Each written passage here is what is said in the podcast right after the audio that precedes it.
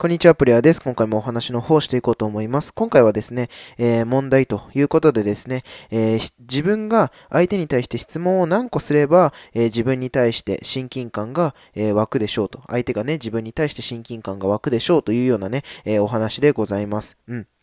これね、え、ズバリ、え答えをね、言っちゃいますとですね、え15分間で9個の質問ができるといいですよねっていうお話でございます。はい。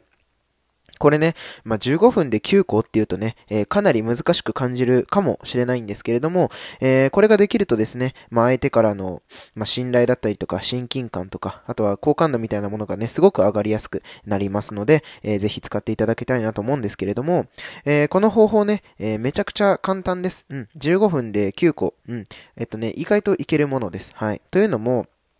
え以前、えお話ししたあの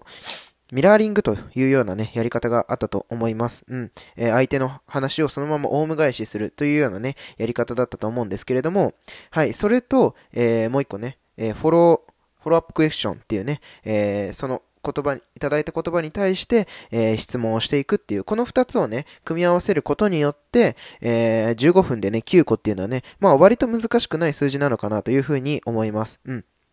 で、えっと、そうですね。えっと、ここでね、一個注意なのが、えー、以前もね、お話しした通り、えー、相手の感情にね、触れる、えー、言葉を探しながら、えコメント、コメントじゃない、質問をね、していきましょうということでございます。うん。あの15分でね、9個なので、やっぱりこう、ね、